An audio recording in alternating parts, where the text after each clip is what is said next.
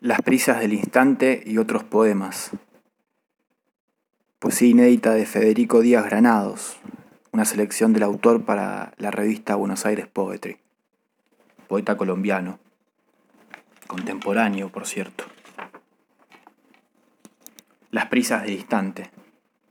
Tenía razón el tiempo en llevar su afán, en instalarse donde le pareciera y en tener sus rituales y hostilidades Ahora entiendo sus tardanzas y balbuceos y su prontitud para los aciertos, de esta terquedad de fijar unas cuantas palabras en un extremo de la infancia y otras tantas en un rincón de esta calle ronca que se parece tanto a la vida, llena de sorpresas y de silencios. Por eso perdóname por tantas deshoras, por convocarte en noches de rencores y presagios, por amontonar en la misma gaveta ruinas y asuntos cotidianos, entre el cansancio de los días y la terca música de los silencios. Tenía razón el tiempo en llevar su ritmo y la vida en tener sus afanes para quedarse acá con todas las prisas del instante. Por eso perdóname por estas premuras, por no saber la gramática y las palabras de una lengua olvidada, por haber perdido libretas, las llaves y la vieja canción de exactos compases y cenizas, como si en el afán del tiempo, cada día, sin importar la hora, se extraviaran los sueños. Para mirar el mundo, a Luis García Montero. Hay una manera de contemplar el mundo sin rencor, sin maletas ni mudanzas, más allá de las postales y sus manteles a cuadros, más allá de sus casas vacías y sus taxis amarillos. Hay una forma de verlo diferente a sus alambres con ropas extendidas al sol en grandes terrazas. Pero nada sé del mundo, aparte de las despedidas en los aeropuertos y de su parecido con mi cuarto y mi mesa de noche, repletos de lapiceros vacíos, tarjetas en desuso y remedios de ocasión. Resulta melancólico el mundo sin sus cines y sin sus taxis amarillos, sus estadios vacíos después de la jornada y sus manteles a cuadros y las canciones que lo definen en cada estación que trae su luz y su rumor, para que las lágrimas lo dejen ver más nítido a contraluz, por el retrovisor de tantas cosas perdidas y olvidadas.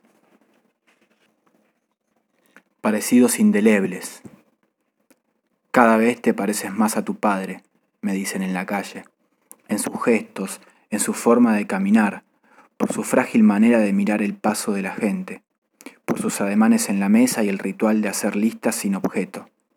Son parecidos, gritan las tías y los primos, en las señas y el modo de llevar la soledad, en cómo caminamos los mismos trayectos citadinos y en la costumbre de repetir anécdotas en similares horas. Parecen dos magos enseñando a los niños viejos trucos, dice mi madre algunos días, y los colores de la ropa no combinan con el estado del corazón y de la mirada. Cada día somos más parecidos, y el carácter y los modales revelan una forma de estar en medio de tantos ausentes, de recuerdos guarecidos y canciones repetidas, todo aquello que fue lo más pasajero en el insomnio. Goodbye Lenin. De niño algunas veces jugaba a ser cosaco, otras veces retosaba como consomol o cosmonauta.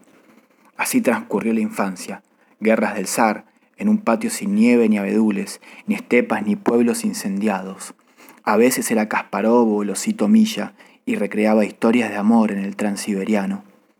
La voz del padre daba cuenta de matrioscas y samovares y del mausoleo de Lenin bajo una luz ultravioleta, de los monumentos a Pushkin y Máximo Gorky y de las noches blancas de Leningrado. Era el verano de 1985 y por onda corta hablaron de la perestroika. Cambiaron los coros del Ejército Rojo por canciones de YouTube, relatos de pioneros por un incendio en Chernobyl. Y no volvieron los cosacos, ni los consomoles, ni los cosmonautas a mi cuarto, en aquella noche en que mi madre me daba las buenas noches, en voz baja para no despertar a toda la casa, mientras apagaba para siempre la última luz de mi infancia. En mi calle.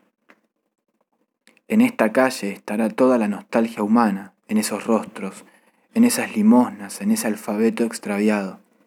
Es aquí donde trazan mapas al azar mientras camino con el aire de quien hereda la ropa de los muertos, con los azules recuerdos de aquel mundo, que ya no vive en las repisas ni en los armarios a esta hora en que las ruinas son andamios de rencores y en que el mundo se ve desteñido a través de una persiana medio cerrar. Es esta mi calle, la misma que veo alejarse por el retrovisor del auto cada vez que me despido y que se empaña cuando tus ojos cambian de música. Si pudiera escoger la calle de mi muerte, escogería esta calle que me regaló la mujer que inventaba las palabras y el color de ese fugaz instante. Encuentros. Si te estrellas de frente con mi corazón, no huyas y no intentes borrar tus huellas dactilares. Tampoco lo dejes por ahí a merced de algún desprevenido transeúnte y no lo escondas como al hijo torpe de las visitas. Si lo ves mordido en los bordes como un viejo borrador de la primaria, somételo a una calle de lluvias y remates. Alguien se encantará con tan pesado encargo lleno de canciones incendiadas y viejas vajillas en desuso. Alguien lo agitará queriendo oír alguna voz, como quien golpea durante horas la puerta de una casa vacía. O si lo llegas a ver entre mis ruinas, déjalo en la calle, que este corazón de prisas y tardanzas siempre se acomodó mejor a la intemperie. Retornos. No creo en retornos, pero este amargo corazón de casas viejas y calles rotas late en cada regreso, sin gestos ni ademanes, y sabe que el mundo es un mal lugar para llegar. Y se regresa a escribir un poema que trate de una muchacha en un aeropuerto, que espera un avión de quién sabe dónde, o a escribir sobre la carta que nunca recibí aquel sábado, escuchando el mismo disco de las nostalgias perpetuas, o sobre los versos robados a Salinas, Borges, Walcott, y las tardes de sol en el estadio de fútbol.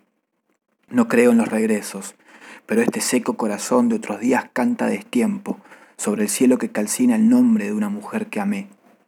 No creo en retornos, pero mi vocación de viajero hace, cuando parto hacia la intemperie en el mundo, que deje, como en mis días de Boy Scout, piedritas y migas de pan, para no perder el camino de regreso a tu cuerpo.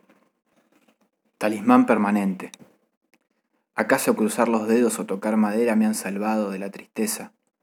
¿Acaso una cábala o una superstición han servido de santo y seña para nombrar este amor y no intuir la ausencia?